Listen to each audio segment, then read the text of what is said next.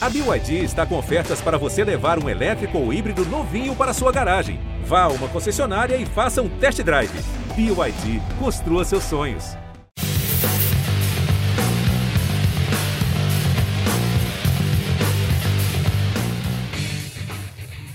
Bom dia, boa tarde, boa noite para você que acompanha o podcast A Mesa. Hoje, edição especial pela morte do Pelé Edson Arantes do Nascimento, tricampeão mundial, que morreu aos 82 anos, nesta quinta-feira, dia 29 de dezembro de 2022. E a gente hoje é, faz uma edição de podcast como homenagem né, ao Pelé, que é o maior jogador de futebol de todos os tempos né, o atleta do século XX também. E a gente vai aqui prestar homenagens, é, relembrar histórias, né? E eu tô com Marcelo Barreto e também com Sérgio Xavier Filho. E já passo a palavra para vocês dois. Começando por você, Barreto.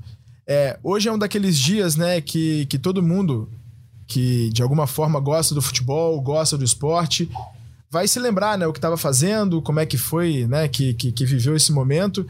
E aí eu queria te ouvir um pouco é, é, como que, que você recebeu essa notícia, né? E, e também se, se, se, conseguir, eu sei que é muito difícil né, explicar a dimensão né, do que a gente está vivendo hoje, do, do legado que o, que o Pelé deixa também, e desse, e desse marco da morte do Edson Arantes do Nascimento, Barreto.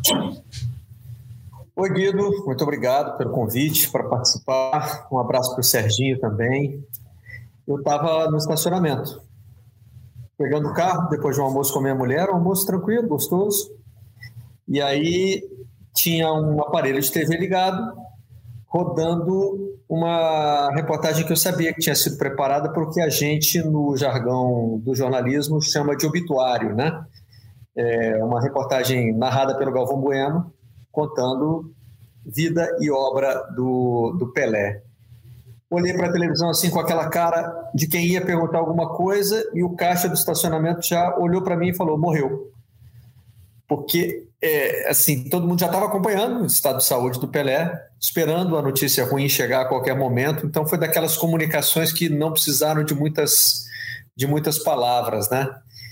E, bom, aí comecei a procurar todas as informações no GE. Globo, enfim, é, tentar me atualizar. E eu vou te confessar uma coisa, Guido: eu tinha um sentimento bem egoísta com relação à morte do Pelé. Eu não queria dar notícia, não queria estar no ar na hora. A gente sabe que num plantão de fim de ano tem menos gente trabalhando, pode cair no programa que você está apresentando, pode cair no programa de outra pessoa. A gente estava se planejando até é, para o fim de semana, né, para ter um, um, um rodízio. É, meu egoísmo não chega ao ponto de sentir nenhuma espécie de alívio, ah, não vai ter mais plantão porque o Pelé já morreu, não passa por isso. Mas eu não saberia o que dizer, cara. Na hora, sabe, na hora de. Eu acho que você acaba, como jornalista, usando a receita do, do lead, né? Que é o, aquele primeiro parágrafo que a gente às vezes procura rebuscar e no manual do Globo tem uma dica que é o seguinte: quanto maior o impacto da notícia, menor a necessidade de trabalhar o lead. Só diz o que aconteceu. Eu provavelmente ia tentar dizer com a maior frieza possível. Frieza não, com a maior simplicidade possível. Frieza eh, não cabe numa hora dessa. Mas assim, com o texto mais simples possível, né, eu procuraria dar a notícia que eu não queria. Eu não queria estar no ar nessa hora. E depois eu confirmei que realmente não era para eu estar no ar nessa hora, porque fui convidado para participar é, do ponto final da Rádio CBN com a Carolina Moran e o, e o Rafael Marques. E ao falar as primeiras palavras sobre o Pelé, comecei a chorar. Que era uma reação que eu sinceramente não esperava. Eu achava que até aquela hora já teria processado a informação, enfim, eu me sentia preparado para participar com eles. Mas comecei a falar e o choro veio. Assim, se você me, me, me pedir uma explicação razoável sobre isso, não sei dar. Aconteceu. Então, de fato, era mais prudente para todo mundo que eu não estivesse ar naquele momento. E isso é o que eu acho mais fascinante no Pelé, aliás. Isso sem ter nenhuma relação especial com ele. Eu não era próximo do Pelé ou da família do Pelé. Eu tive, ao longo da minha carreira, talvez três interações com o Pelé, uma ou outra a mais. Enfim, mas é o que ele representa para a minha vida, para a vida da minha geração, para a vida de quem amou o esporte a ponto de se tornar jornalista esportivo, como é o nosso caso. Então, acho que veio, veio tudo ali naquela reação, da qual eu tenho vergonha, tá? Eu acho que jornalista não deve chorar no ar. É, e, e, digo isso para você é, pelo comportamento exemplar que você teve na cobertura é, do acidente da Chapecoense, que talvez tenha sido a primeira vez em que eu chorei no ar, mas ali eu, eu, eu me dei essa licença, porque nós perdemos também ali os nossos amigos. Sim. Então, foi um pouquinho além da função do jornalista. É, sei se, se, teve outra, mas eu costumo ser até meio crítico a colegas jornalistas que choram no ar. Eu acho que passa uma impressão de que a gente quer ser parte da notícia. E hoje fui atropelado por esse sentimento na hora de começar a falar do, do Pelé e fiz o que eu costumo criticar. Chorei no ar, Guido. É, mas é, às vezes a gente não consegue é, controlar, né? Eu também, até você citou a cobertura da Chapecoense ali, às vezes a gente é, é, pensa, né, ou tenta é, ali é, é, fazer com que a razão sobressaia, mas muitas vezes isso é, simplesmente impossível, né? E hoje é um desses dias sem dúvida nenhuma. E, Serginho, até para te colocar no, no, no, papo também, queria te ouvir um pouco como é que foi é, que você recebeu a notícia, né? Onde que você estava e tal, como é que você também é, é, processou, né? Tudo isso, que eu acho que a, a gente vai ainda aos poucos, né? Aquele que é até um clichê, né? De que a ficha vai caindo, mas acho que é um processo mesmo, né? É, é até ainda, ainda vai ter o velório, que eu acho que vai ser também uma, uma comoção é, mundial, né? Não só nacional, porque o Pelé é do mundo mesmo. Então eu queria te ouvir um pouquinho, ô Serginho, como é que foi que você recebeu a notícia hoje? Bom, é, primeiro, boa noite, boa noite, bom dia, boa tarde para o Barreto, para você quem nos escuta. É, olha, eu, é, é, é, curioso como o mesmo fato pode gerar sentimentos tão, tão, tão diversos, né? É, e hoje o meu sentimento foi um sentimento muito mais positivo, né? Eu, é, eu tenho um pouco, tive um pouco mais de relação com o Pelé em relação ao Barreto. Eu escrevi um livro que é, que o Pelé era, era, o personagem principal, né? É, o Pelé fez muito parte da, da história da revista Placar e eu comandei a revista Placar por 15, 20 anos e o Pelé é, é o nosso super-herói, né? Essa, essa é a verdade. E já faz, um, sei lá, muitos meses que eu, eu tenho essas notícias que o Pelé vai piorando, tá ruim, é, está sofrendo, né? está é, com dor. E já há um bom tempo, tudo que eu não queria era um prolongamento com, com qualidade de vida muito baixa para o Pelé. Por tudo que ele fez, eu acho que ele não, mere, não merecia uma, uh, um, final do, do, um final dolorido. Né? Então, eu tinha muito sentimento de quem quem se coloca no lugar dele, né? E, e, no, e, no, e no lugar dele eu não queria prolongamento. Então, a, a morte para mim foi, nesse caso, um alívio, puxa vida, ainda bem que ele parou de sofrer, né? Eh, já que o quadro dele era irreversível, a gente sabia disso. Né? A questão não é questão de ter fé ou não ter fé, um quadro irreversível, um câncer que estava pegando ele de todas as formas, uma pessoa que não tinha um rim e é, então o sofrimento era era era muito é, muito complicado. E aí vem à tarde, né? Eu estou ali, eu estou de folga ainda, né? Tô, eu vou voltar daqui a pouco, estou mais ou menos na mesma situação do Barreto. E, e, eu começo a acompanhar um pouco as, as repercussões.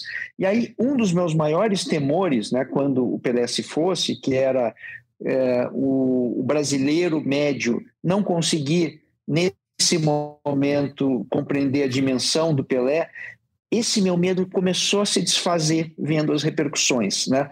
O quanto que, é, que é, pessoas é, fora do meio do esporte se manifestando, se emocionando, entra o Simoninha no, mar, no, no, no, no ar, no, não sei se foi na Globo, no Sport TV, foi no, Sport dois, TV, no Sport e TV. se emociona, né? É, É, então, assim, aos poucos eu fui pegando é, um pouquinho mais de, de, satisfação de saber que o Pelé estava sendo reconhecido da forma que eu achei que ele merecia estar sendo.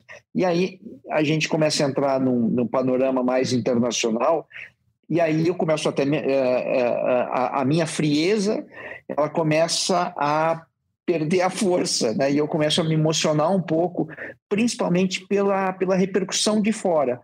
Os ex-jogadores, é, eu vi uma história no Twitter do, do Boy George, que é maravilhosa, né?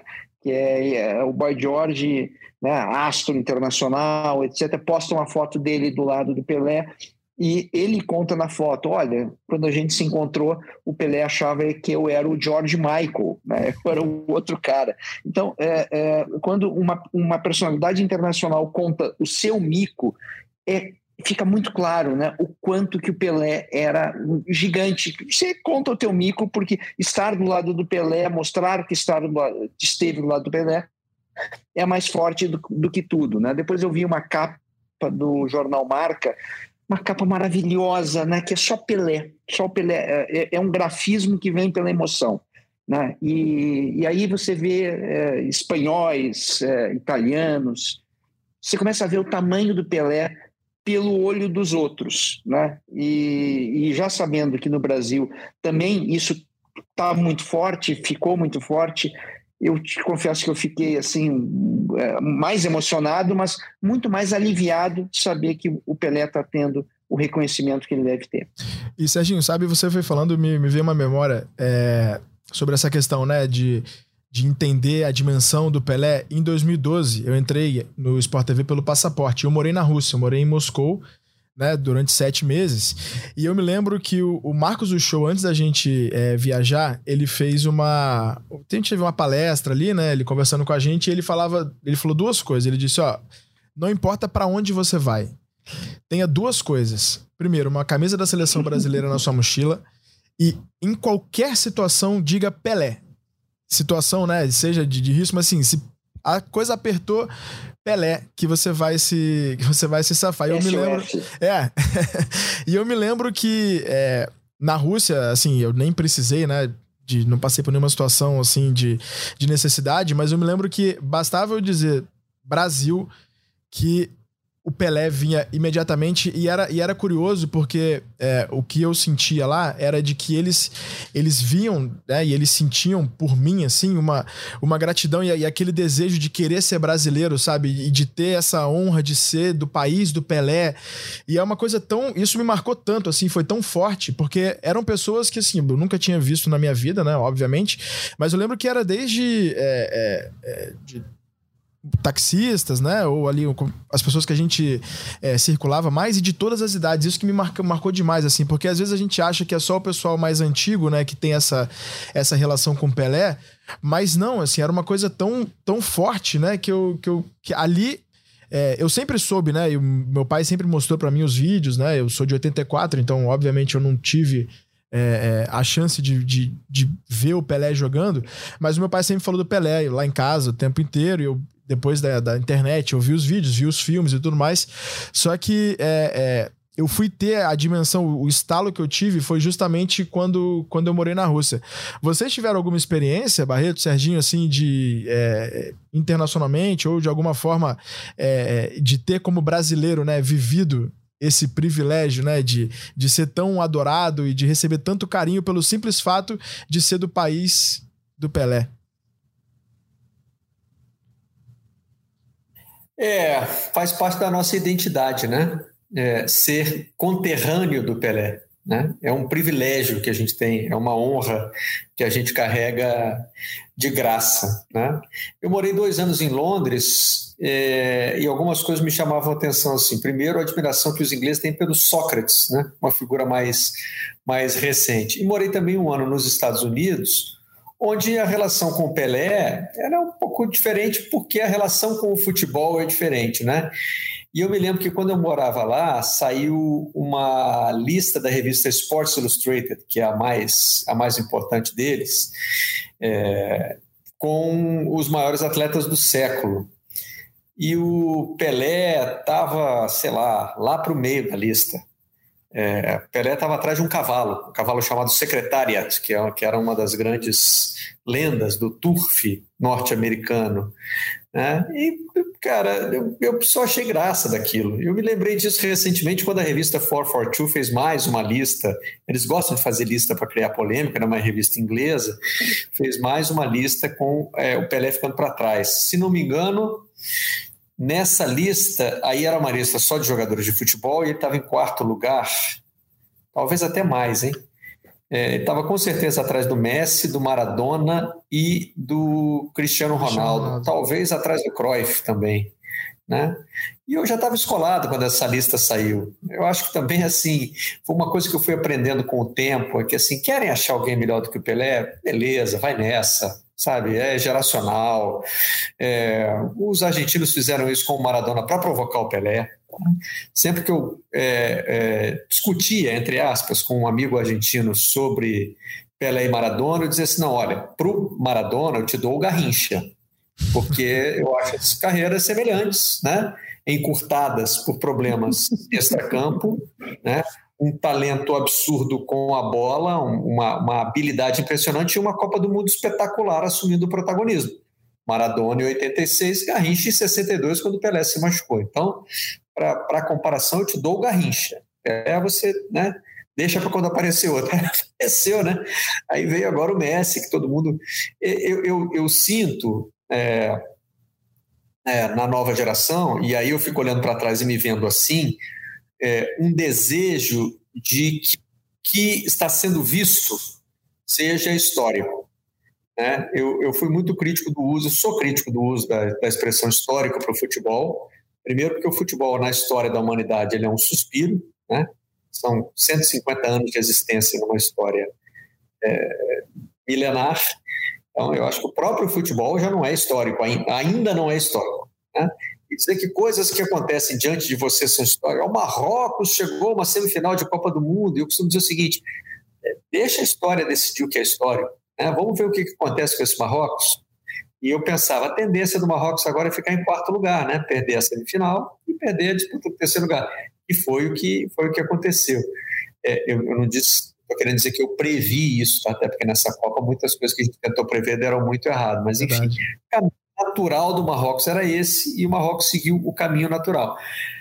Agora, quando a gente fala do Pelé, aí tem que abrir mão do uso é, do, do, do, de qualquer é, pudor do uso do termo histórico, porque o Pelé se confunde com a história do futebol. Né? A gente está vendo hoje o Messi fazer coisas impressionantes. E, e, na era Messi se produzem muito mais imagens do que, na, do que foram produzidas na era Pelé, embora a gente tenha muita coisa do Pelé para ver. Tem bons arquivos. Corre para o Globoplay, lá tem Isto é Pelé, lá tem Pelé Eterno vê o. Vê o, o como é que chama aquilo que vem no. Os extras no fim do DVD, fica vendo o gol do Pelé. Vai para o YouTube, vê lá o Pelé fez antes, sabe? Para você tentar entender o que foi esse cara. Exatamente por isso, que ele fez antes. O Pelé se confunde com o futebol se transformando em evento global. Cara, isso aí, assim, na minha existência, eu só consigo aplicar os Beatles como, como tamanho de é. fenômeno. Os Beatles se confundem com a explosão da música do rock, como da música pop, como um fenômeno mundial. O Pelé se confunde com o futebol transformado em fenômeno mundial de massa, sabe? É, não é pouca coisa. Aí eu já libero para usar o termo, o termo histórico. E ser né, para tentar pegar um ganchinho com o começo da sua pergunta, ser conterrâneo desse cara é um privilégio. Deixa eu roubar uma frase do meu compadre Aidan André Mota. Ele disse hoje o seguinte: o Pelé é o maior brasileiro que já existiu e poucos países têm um maior conterrâneo tão legal quanto o Pelé. É, se você pensar no maior, sei lá, no maior francês de todos os tempos, vai ser alguém extraordinário, alguém que contribuiu para a cultura, mas não é legal igual o Pelé. Ô, Serginho. Você sabe que. Diga, diga. O, Diga. Bom, deixa, deixa eu só cumprimentar claro, o Barreto, claro. né? Porque o, o, o, Barreto ia falando e eu ia lembrando de algumas histórias, né? É, o, o, é, o, você falou em Beatles, né? E é uma mistura meio de Beatles com Mozart, né? Quer dizer, o cara que no, no, num certo momento da história é, é, resolve inovar esteticamente, né? Porque o, o, o, que o Pelé é, é, é apre, apresenta para todo mundo e se coloca na história não é só números, né? Ah, ele ganhou tantos títulos, etc. Né? Não sei se vocês lembram, tinha um jogador, o Vitor, do Cruzeiro, que foi campeão em 50 mil coisas, onde o Vitor ele jogava e era campeão. Então, o Vitor tem um monte de título. Daniel Alves é um super campeão, tem um monte de título também, né? É, mas, mas, não é só isso, não é só o número, não é só o número de gols, né? É o jeito que ele fazia, né? Então, é, a, a revolução estética que o, que o, o Pelé propõe para o futebol é muito grande, né? Então, é, é, é o pacote dele que fez o Pelé ser desse jeito, né? E quando eu entrei na revista Placar, eu tinha uma noção do que era o Pelé, né? Ah, o Pelé é o maior atleta de todos os tempos, etc. Já tinha ganho né, o, o, o título do, do L'Equipe, né, o atleta do século, beleza. Né? Só que aí eu fiz duas pesquisas, digamos assim, grandes, uma para uma né? E a outra foi na época do, do, do filme, do filme do Massaini, né? o, o Pelé Eterno, né? E uhum. ele lança, e um pouco antes de, dele lançar, eu consigo é, eu consegui o copião do filme, né? Era o, o material bruto, né? Um, um, amigo que trabalhava na produção é, me adiantou e me deu o, o copião e eu peguei todo o copião e vi e fiz uma crítica do filme e do copião também, né? E depois eu até encontrei o Aníbal Massaini, né? disse, olha, eu fiquei revoltado quando eu descobri que você pegou, etc. Mas eu faria o mesmo também, né? Ele concordava que, que tinha que ter, que, que eu tinha que ter publicado, que eu, eu publiquei a matéria, etc. Mas o, o, o, interessante dessa história do copião, que tinham lá quatro, cinco horas de, de imagens e gols e lances você fica enlouquecido, porque é, uma, é um. É, ele, Pelé foi Pelé muitos momentos da. Aliás, isso é uma frase, né? Uma frase antiga, né? Não, ele, é, ele cozinha como um Pelé, ele faz isso como um Pelé, que é fazer com excelência. Então, o Pelé foi Pelé muitas vezes, muitos gols de Pelé ele fez, não só o número de gols. Então, é, é, quando você, quando eu descobri esse outro Pelé, eu comecei a virar um pouco um ativista do Pelé, né? Então, cada vez que vem um pouco a discussão, eu tento tento não brigar com as pessoas, dizer, escuta, deixa eu te contar uma coisa, deixa eu te mostrar isso, vai, vai lá, vê esse filme, né? olha isso, tento convencer as pessoas do tamanho dele, né? Eu vou seguir nessa minha missão até o fim da vida. O melhor de alguma coisa é o Pelé daquela coisa, né? E hoje a gente está se dando conta mais uma vez de que o Pelé é o Pelé dos Pelés. Perfeito. É isso. O Pelé é o Pelé dos Pelés. E até, até nessa, nessa questão, né, do, do, de usar o termo Pelé, né, como ali o, o, o, essa, o nível de comparação quase que inalcançável, né, quando a gente diz que o é, por exemplo, se o Bolt é o Pelé do, do atletismo, é de que ninguém vai conseguir chegar perto dele, né? É, esse nível de, de, de, grandiosidade que a gente é, tem e que, enfim, aqui no podcast acho que a gente vai falar ainda muito disso, né? Pra, pra, pra, até como homenagem mesmo e pra, pra gente relembrar as histórias e tudo mais. É, existe em algum momento ali na, na, na opinião de vocês, né? É, quando o Pelé deixou de jogar, né? E que ele deixa de ser apenas ali a magia, né? Isso que o Serginho falou desse copião do Pelé Eterno, que eu imagino, eu fiquei aqui com uma vontade de querer de poder assistir, né? Talvez pudesse, eu não sei se tem isso em algum lugar pra gente, pra gente poder ver. Mas o, o, o Pelé e o Edson, né? Ali, quando muita gente esperava que o Pelé talvez é, se posicionasse mais ou de alguma forma diferente. Como é que vocês avaliam essa, esses dois momentos na construção dessa imagem, né? Do que, do que foi o Pelé? Eu hoje fiz uma coisa muito feia. Eu, numa conversa num grupo de WhatsApp de amigos de adolescência de Juiz de Fora, um dos integrantes separou o Pelé do Edson e eu dei uma resposta mal criada, coisa que não é do meu feitio. Aí apaguei, pedi desculpa, aqueles arrependimentos, eu ainda estava meio no, no turbilhão da, da emoção, né? É que a existência do Edson, né? Eu acho até que essa história do Pelé falar em terceira pessoa, né? Ele, ele se referia a ele mesmo como o Pelé, é, ajuda um pouco a gente a humanizar, a humanizar esse ídolo, né? É, o, o, o Pelé, ele, a vida pública dele é, é 100% dedicada ao papel de ídolo. Coisa que ele fez, mesmo depois de parar de jogar, com infinita paciência e com um carinho enorme pelas pessoas. Eu estive com o Pelé é, no papel de, de, de, entrevistador, estive pessoalmente com ele duas vezes. Numa ele era ministro, na outra foi pouco antes da Copa da Rússia, então ele era Pelé. Né? É, e nas duas vezes era um turbilhão de gente para falar com ele.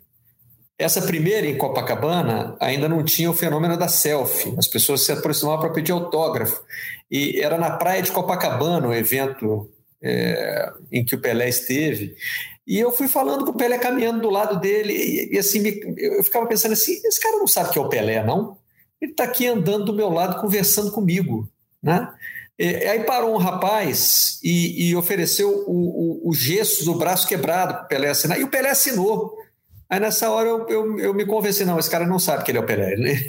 Ele não pode ter a dimensão disso. Ele falava com todo mundo, ele parava para todas as fotos. Né? Então, assim, é, é, é, uma pessoa que tinha a vida pública tomada pelo contato com as pessoas e essa vida pública deixava muito pouco espaço para a vida privada.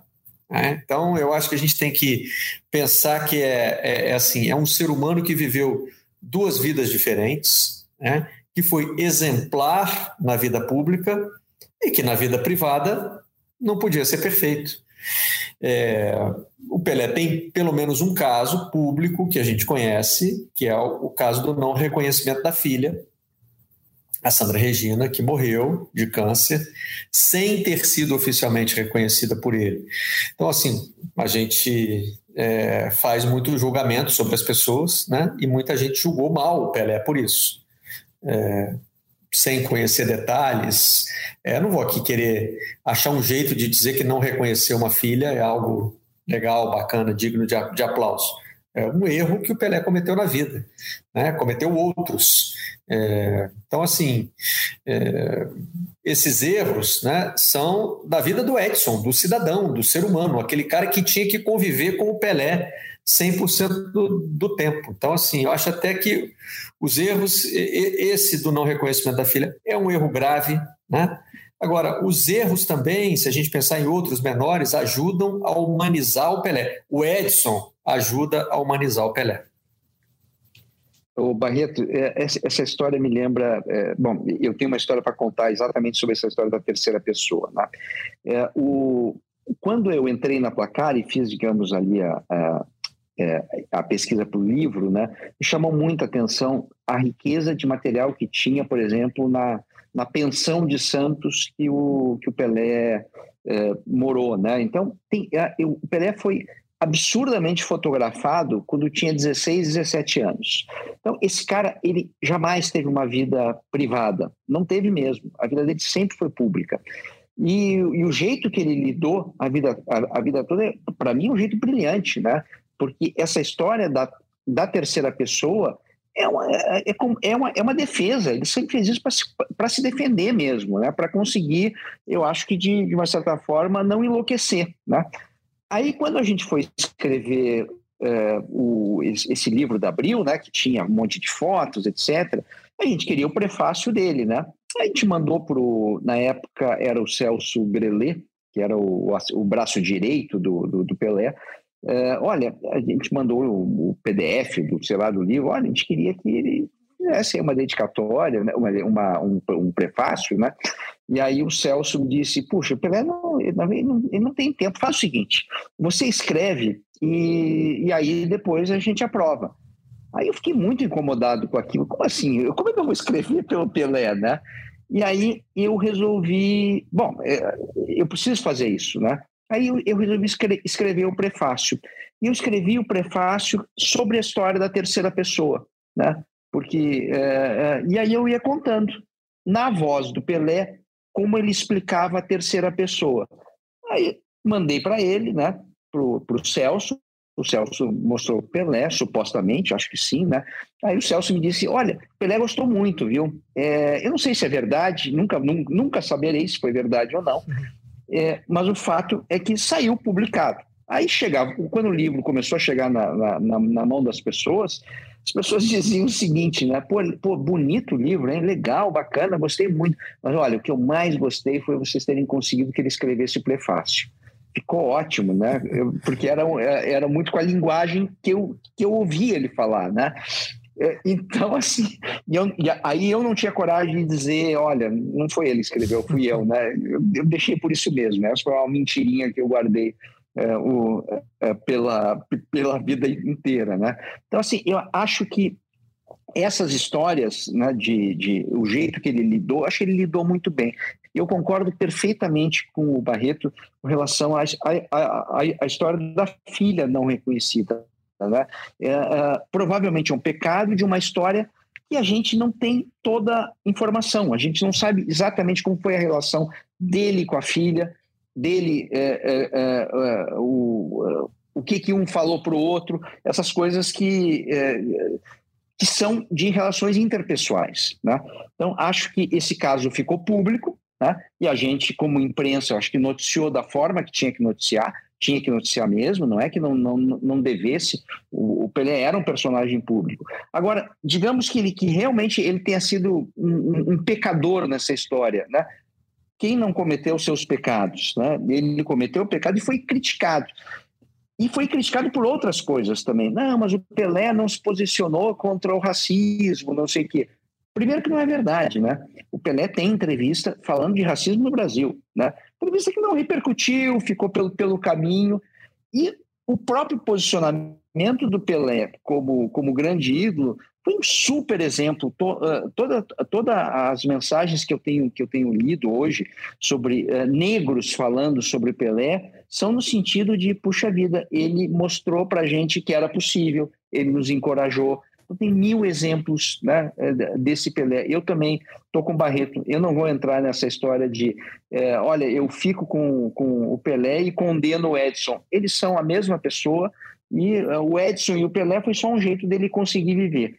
E eles são a mesma pessoa, uma pessoa que não, que não foi perfeita na vida como nós também não fomos, não somos. É, e, vale uma recomendação claro. aí, uhum. Guido e Serginho. Diga é, do, de um episódio do Ubuntu, um dos nossos podcasts, é, que traz é, essa discussão sobre o que o Pelé representa para o movimento negro e sobre uma nova luz é, assim, reconsiderando muita coisa que já foi dita sobre ele. É, eu acho que vale muito a pena ouvir esse episódio nessa tentativa né, de tentar dimensionar, de tentar entender o Pelé.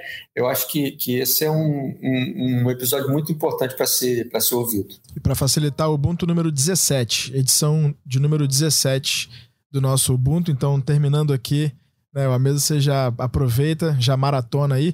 E, e eu queria só, é, ainda nesse assunto, é, é, trazer assim um ponto de vista meu que desde que eu decidi fazer jornalismo que eu comecei na faculdade a, a, questão da empatia eu acho que ela é ela é fundamental né? Só que pro Pelé né é muito difícil você conseguir se colocar no lugar né do Pelé de quem foi Pelé. Isso é, é impossível e eu jamais é, é, é cogitaria essa possibilidade.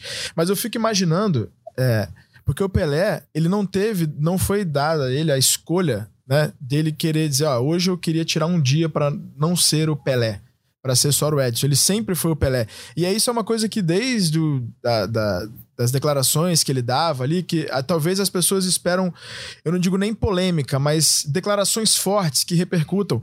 Mas o, o Pelé, eu acho que ele entendia a dimensão né, do que ele era, do que ele representava, não só para o esporte, mas para o mundo de uma forma geral, por tudo que ele já fez, né, de, de parar guerra, sabe? Conseguir cessar fogo pela presença dele. Isso é uma coisa é, é, tão, assim, gigantesca, né? Que eu fico me imaginando se também na cabeça dele ele não tinha vários filtros para chegar na hora do microfone e saber. Eu sei que o, o A que eu falo reverbera 200 mil vezes mais do que o A que qualquer outro jogador de futebol é, é, fale.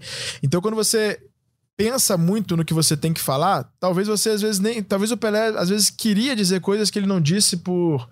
É, é, por não sei se talvez evitar. Tô fazendo aqui um exercício de, de, de, tentar pensar com a cabeça do Pelé de novo, algo que é, é impossível, mas às vezes eu, eu mesmo eu, eu já me coloquei nessa situação de esperar do Pelé declarações mais fortes e ao mesmo tempo de entender, de me colocar. Se eu estivesse na situação dele, eu não sei se eu sabe, falaria, ou talvez de, de, temas tão, ou entraria em temas tão difíceis assim, por saber também da, da, da da relevância, do peso, né? De, de qualquer. de saber que você está sendo observado o tempo todo.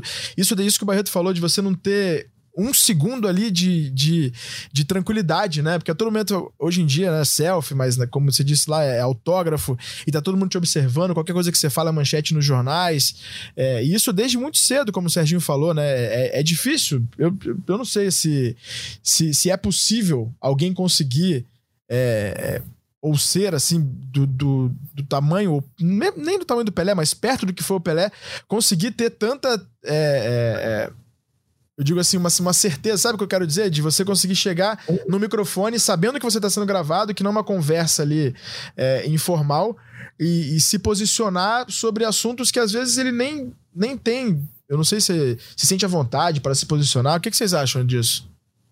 Achei super é, bem colocado esse raciocínio que não tinha me ocorrido sobre a dificuldade de ter empatia com o Pelé, porque a gente não alcança o mundo dele, né? Mas talvez a gente consiga fazer algumas pequenas leituras assim. É, por exemplo, você citou a, o episódio de Parar a Guerra. Ele é muito mencionado, né? o próprio Pelé deu muitas entrevistas sobre ele.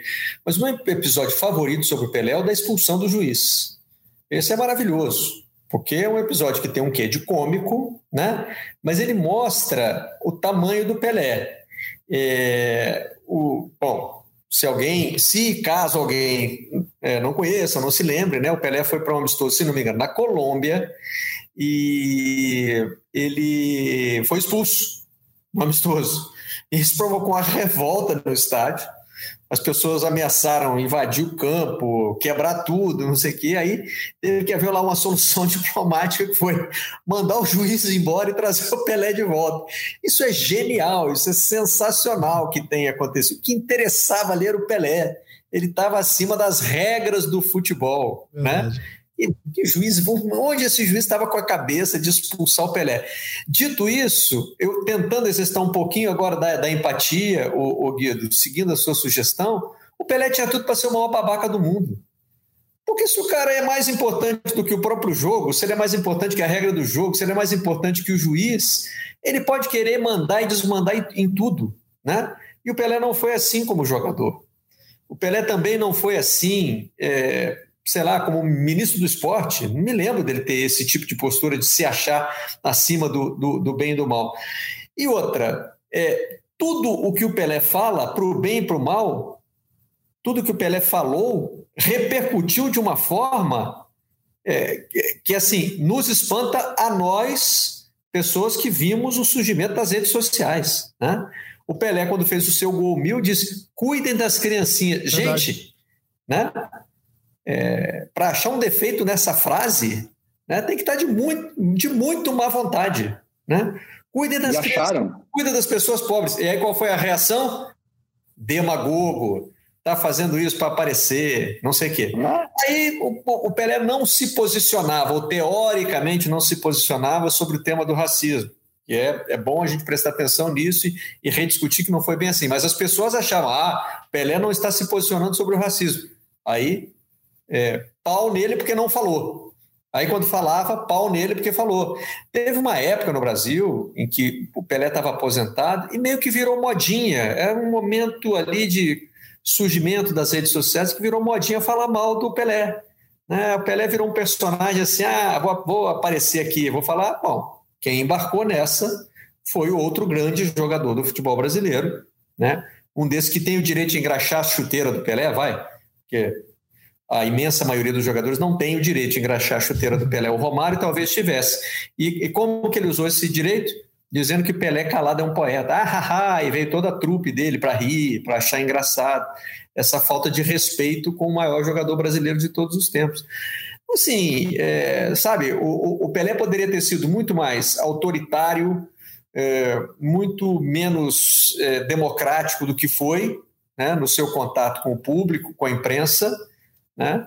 ou poderia ter se calado para frente, dizendo o seguinte: olha, gente, então se calado eu sou um poeta, eu fico calado para sempre, eu vou publicar minha obra poética aqui, porque tudo que eu falo vocês transformam num, num cavalo de batalha. Né? É, e ele mostrou Bom, é, é, o é com esse tipo de reação.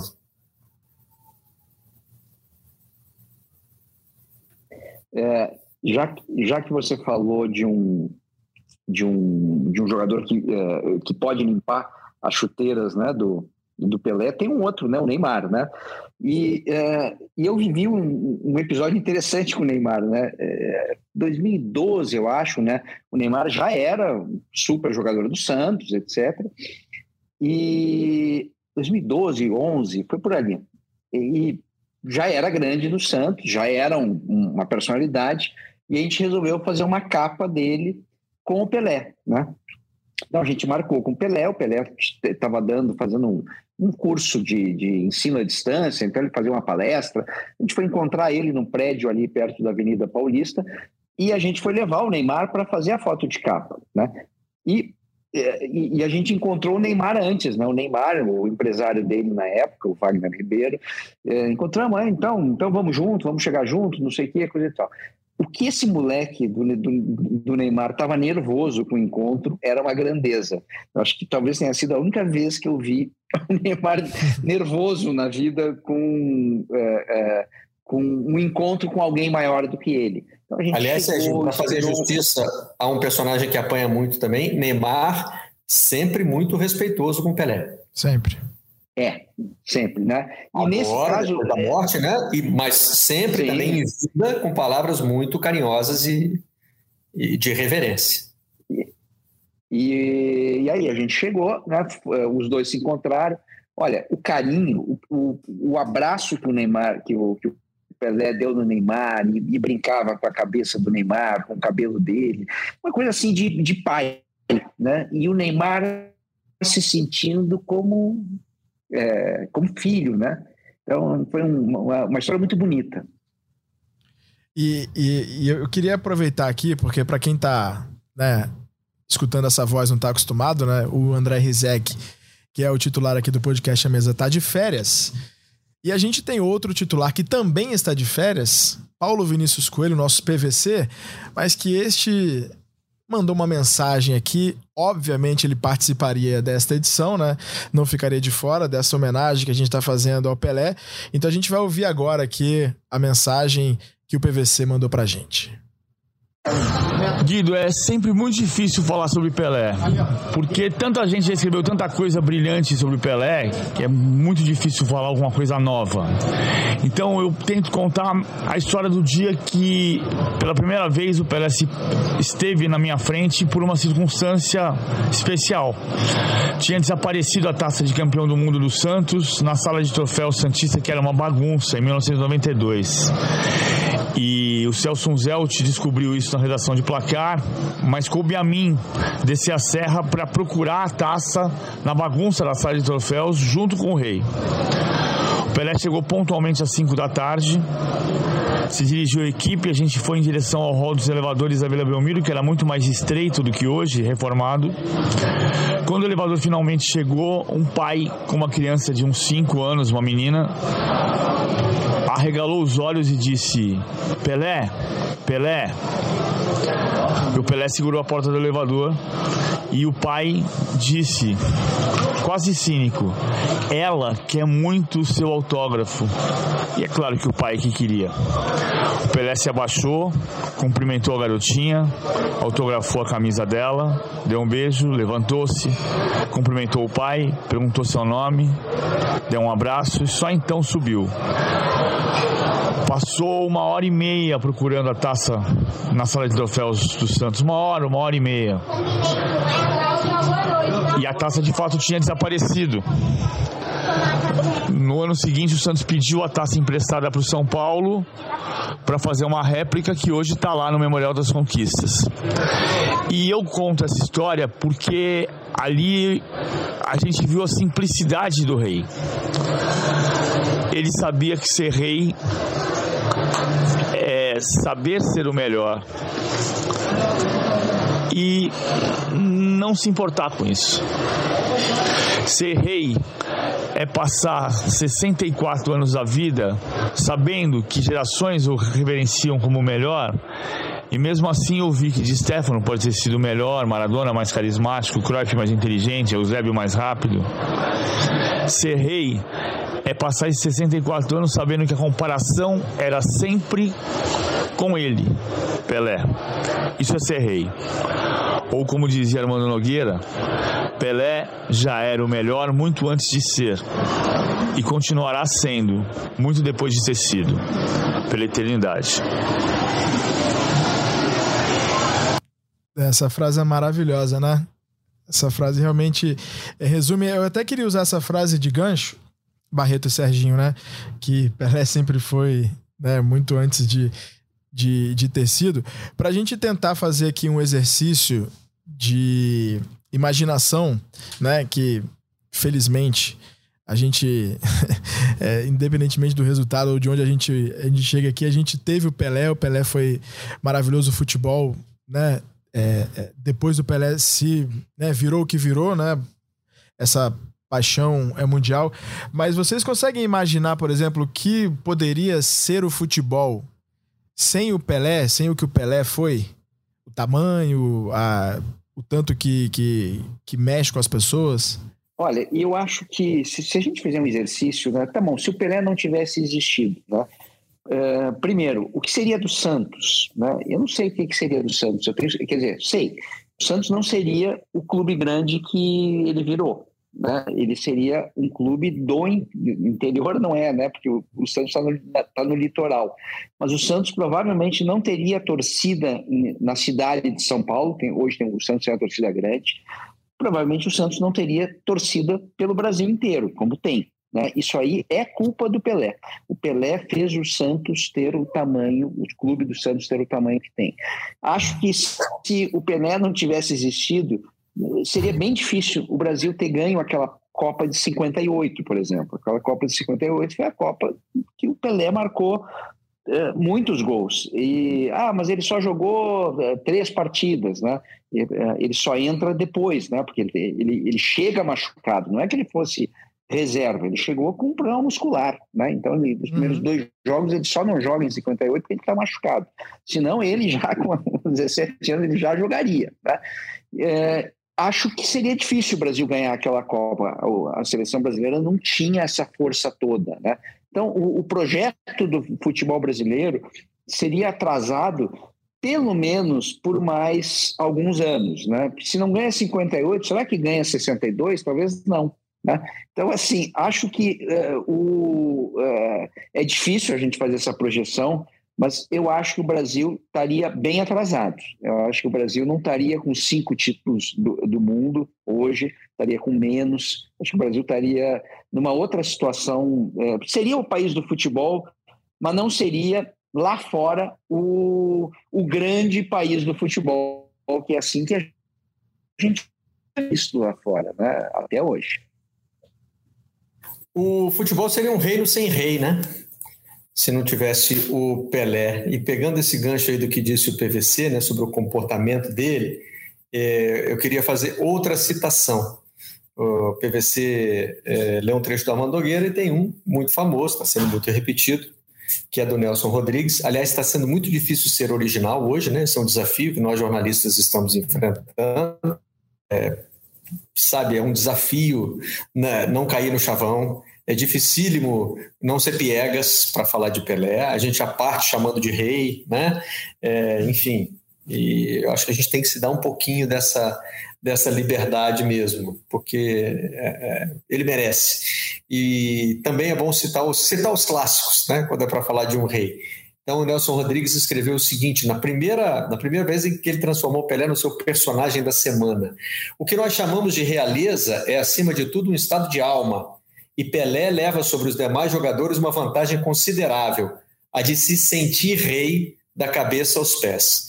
Essa frase, combinada com a história com, contada pelo PVC, ela é extremamente relevante, né? Porque o Pelé se sentia rei, mas ele tinha noção do papel de um rei. É, eu, eu assisti a todos os capítulos da série The Crown, que não é da nossa empresa, né? É da, é da concorrência, mas enfim, é, de qualquer forma, eu, eu recomendo não só quem gosta de histórias da realeza, mas também para quem quer entender um pouquinho como é ter esse poder sem se deixar consumir por ele. Né? E a monarca mais longeva do nosso tempo, Elizabeth II, deu várias demonstrações disso. Agora há pouco a gente falava da vida pessoal do Pelé. É, a Elizabeth II foi questionadíssima por não ter sabido reagir é, à morte da princesa Diana, entre outras coisas, mas esse talvez tenha sido o ponto crucial. Ou seja, é, ali talvez fosse o mesmo duelo entre Elizabeth, ou Lilibet, como ela era chamada na intimidade, e a rainha Elizabeth, né? como a gente falou aqui dos duelos entre, entre Edson e Pelé. Não duelos, mas da convivência entre, entre o Edson e o Pelé. Quer dizer, a humildade dele para procurar uma taça do Santos. O Pelé, o homem que parou a guerra, o homem que expulsou o árbitro. Né? Esse cara ele não se considerava acima do futebol, acima do Santos. Né? Ele entendia o papel dele nesse universo. Então, eu acho que o futebol sem o Pelé teria seus ídolos, teria seus grandes jogadores, teria é, talvez, se não o mesmo sucesso que tem hoje, um sucesso muito parecido, mas seria um reino sem rei. E na opinião de vocês, a gente né, agora está com a memória ainda pulsando ali a Copa do Mundo do Messi, né, que conquistou o título que faltava e que para muita gente ele já é maior do que o Maradona, né? é, é, em termos de grandeza, e o Maradona ali, não nessas listas que o Barreto é, citou, que eu já. Enfim.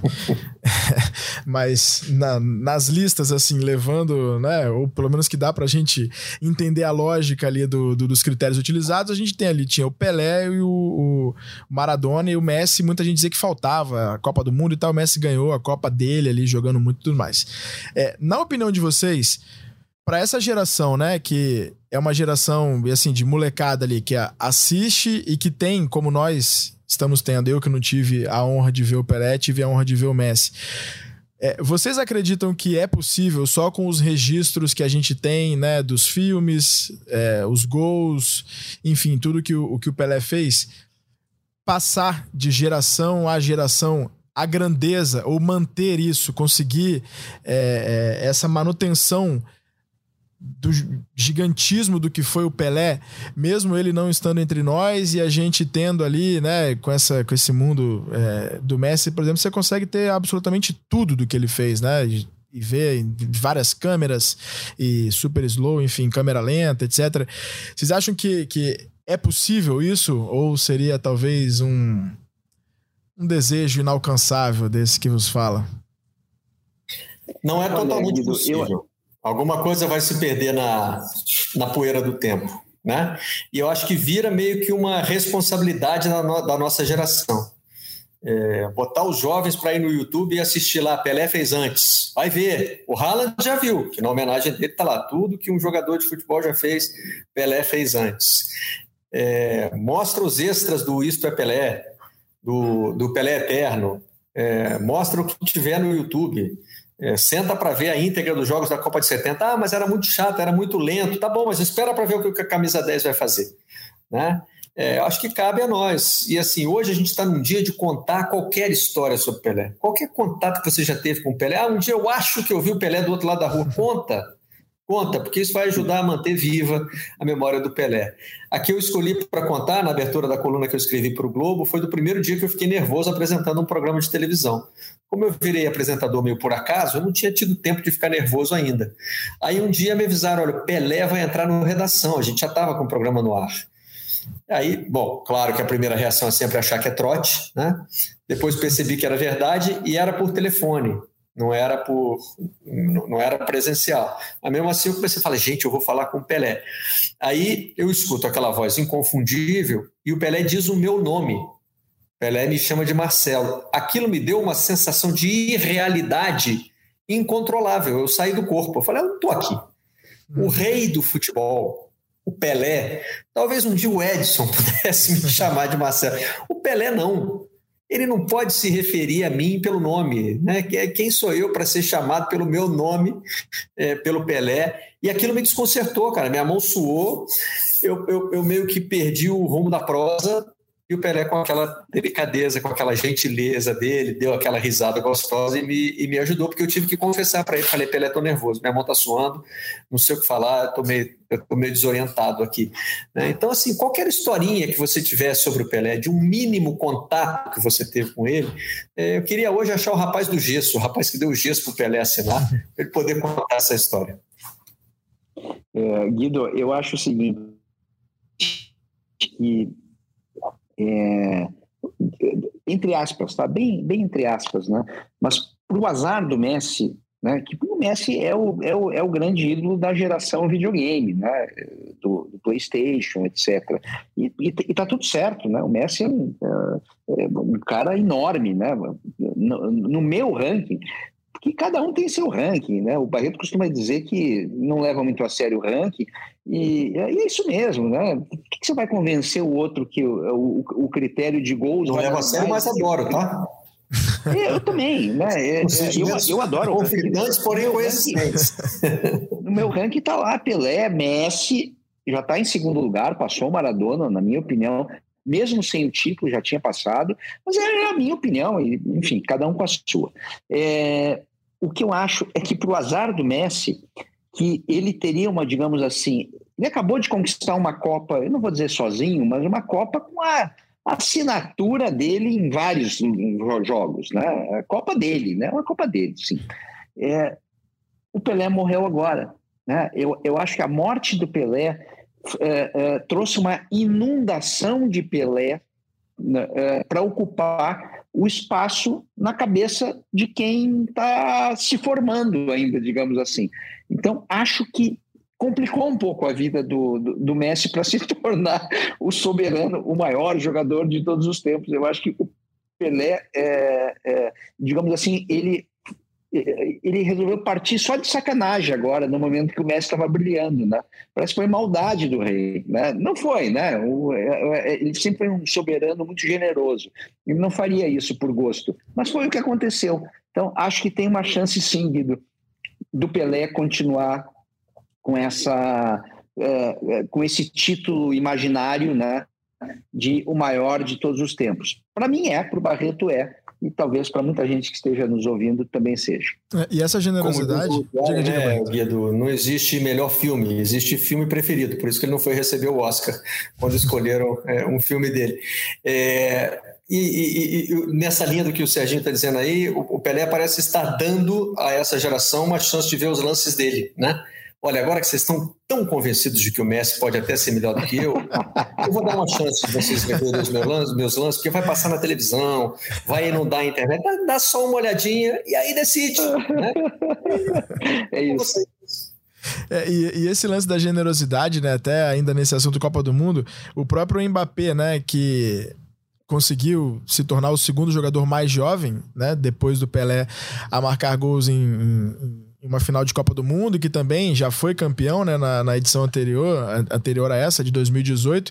E o Pelé sempre foi muito generoso com, com, esses, com esses, é, essas marcas que ele tinha, né, que foram sendo ali ultrapassadas de alguma forma por alguns jogadores. Ele nunca teve né, aquela, aquela, aquela postura ali, né, como o Barreto disse, que ele poderia ter de ser arrogante né, e, de, e de enfim, de.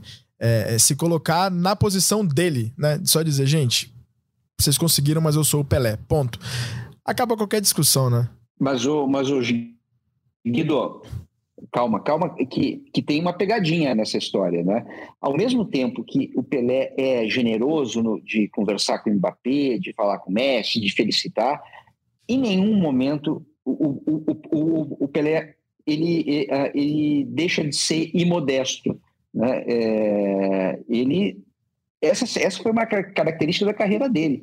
Ele muitas vezes se comparou a Michelangelo, a, a Beethoven, né? É, ele, ele sabe o que ele fez. Né? Então, isso, essa. É, é, é, é, eu vou usar a palavra altivez. Né? Isso aí não é prepotência, não é soberba, isso é altivez. Ele, ele foi um artista absolutamente talentoso e sabia o valor da sua arte. Né? Então, eu acho que é, a generosidade dele não significa falsa humildade, de, uh, a ponto de dizer, puxa, Mbappé está jogando demais, acho que ele vai me passar. Pelé, ele jamais deixou aberta essa possibilidade que alguém fosse ultrapassar ele. E até nisso eu acho, eu aplaudo ele, né? Eu acho que é, essa essa altivez aí é, é, é importante até para o movimento negro, né? A gente volta a falar um pouco de questão racial, etc. Então, assim, o Pelé, ele nunca se subvalorizou, né? Uma coisa é você ser simpático com os outros, você ser generoso, você ser carinhoso. Outra coisa é você ceder o teu lugar, né? Em nome de uma, de uma, de uma falsa humildade. Ele não fez isso. Não, perfeito. Ô Barreto, você disse, né, que hoje é o dia e agora é o momento da gente contar todas as histórias. Se vocês me permitem, eu vou contar só uma, uma história que eu vivi também no, no, no Passaporte Sport TV em 2012, que a gente recebeu de um jornalista russo, que é, foi nosso anjo da guarda lá, o Grisha. Ele disse assim: Pô, vocês sabiam que o, o primeiro museu do Pelé fica na Ucrânia? Eu primeira coisa que eu fiz foi duvidar, né? Naturalmente, falei, não, não é possível. realmente ainda não tinha o, o, o, Museu do Pelé que foi inaugurado aqui no Brasil em 2014. E aí a gente foi atrás dessa, dessa história, inclusive fizemos reportagem para o Sport TV à época. E é, o Museu do Pelé, o primeiro museu da história, né, que tem do, sobre o Pelé, fica na cidade de Luhansk que é na Ucrânia, que inclusive agora, nesse período de, de guerra, né, foi tomada pelos russos, e ali sempre foi né, um, um, uma região é, que depois né, acabou sendo separatista, enfim, muitos conflitos ali, muitas. Né, é um lugar delicado. E o nome do, do ucraniano, que era simplesmente apaixonado pelo, pelo Pelé, é o Nikolai Rudobin. E ele conseguiu reunir mais de 3 mil itens, pagando do próprio bolso. Ele vinha aqui para o Brasil, se Provavelmente ele teria comprado o gesso do rapaz que assinou lá com você, Barreto. Ele teria dado ali alguns bons, é, umas boas milhares de dólares ali para levar lá pro, pro museu. E a gente fez essa visita e foi, eu fiquei impressionado com a quantidade de itens que ele tinha. E aí teve até uma, uma reportagem, isso foi em 2012, né? Que eu, que eu e o Rafael De Angela, a gente foi lá para fazer essa reportagem. Em 2016, o jornal o Globo é, contou a história também desse museu, mas por um outro lado, que aí já foi justamente o fato de ter. É, é, de o museu ter resistido ali aos tiros e bombas, né? Que foram, que foram é, é, jogados ali. Foram mais de 10 mil pessoas que morreram nesses dois anos de guerra. E na entrevista, o Nicolai disse o seguinte: ele falou assim assim: é, disse, ó, chegaram a simular uma execução em tiroteio dele, do Nicolai, que ele foi preso, né? Ele acabou ficando. É, foi tido como refém. E aí, quando ele disse que era o dono do museu do Pelé, os rebeldes libertaram ele e, e, ficaram com medo da repercussão que isso poderia causar. Isso foi o que disse o, o Nicolai. Então essa foi uma história que, que me impressionou demais, assim, porque a gente é, a gente foi lá e o museu super bem organizado. Ele, ele, ele conseguiu levar, uma, ele fez uma estátua do Pelé de bronze em tamanho real, colocou do lado de fora de uma cidadezinha que é mínima, assim, que não tem tradição nenhuma de nada, de futebol e nem nada. E ali foi o primeiro museu. E aí, só para encerrar essa história, ele, ele com a gente ele falava: ah, o meu único sonho que eu tentei, já tentei de todas as formas, já mandou mensagem para quem vocês podem imaginar, era que o Pelé fosse até esse museu. E acabou por uma questão de agenda ele, ele, ele não, não conseguiu visitar porque era muito difícil. Pra vocês terem uma ideia, a gente é, foi de Kiev para Luhansk, a gente foi de carro. Foram seis ou sete horas de estrada, uma estradinha terrível, assim, horrorosa. O aeroporto lá também já não, já não funcionava mais, enfim. Então fica essa, essa história também do primeiro museu do Pelé no interior da Ucrânia. Contem, contem todas as histórias sobre Pelé. Uma história maravilhosa como essa, uma história banal, tudo precisa ser contado porque a gente precisa celebrar o rei. E aí eu queria saber de vocês, é, essa é uma história que fica que é parte do legado, né? Do, do, é parte do legado do Pelé. E, e se a gente fosse refletir um pouco do, do, do que que fica, né? Do, do legado, não só no, no, no, futebol, mas no esporte de uma forma geral, o que que o Pelé deixa pra gente, pro esporte, pra humanidade, enfim? Qual que é o legado do Pelé, na opinião de vocês? Eu acho que o legado do, do Pelé está em vídeo, está em DVD, está na nuvem. É, é, muita coisa, é muita coisa, é, é muito tempo. é, é, esse cara foi muito decisivo. Ele resolveu partidas, resolveu campeonatos, ele é, inspirou outros jogadores com o que ele fez, com, com o jeito que ele tratava os companheiros. Né? Então, assim, eu, eu acho que o legado do Pelé está muito documentado. Eu acho que o que a gente tem que fazer com esse legado é levar esse legado a sério, né? É, e não achar que isso é coisa de museu. Pelé não é um museu. O Pelé, para usar o clichê, é eterno. Então, tá aí. É só querer, é só querer ver e tirar um pouco esse preconceito que eu acho que ainda existe com Pelé no Brasil. Tomara que a morte dele sirva pelo menos para desfazer um pouco né, essa ideia de que é, o, a pessoa do Edson não era, não era tão exemplar assim. Né? O, o Pelé é um exemplo, sim. Eu tenho que respirar fundo antes de falar sobre essa palavra, né, legado, porque como eu gosto de, da cobertura dos Jogos Olímpicos, é, esse, esse, termo foi muito desvirtuado, né?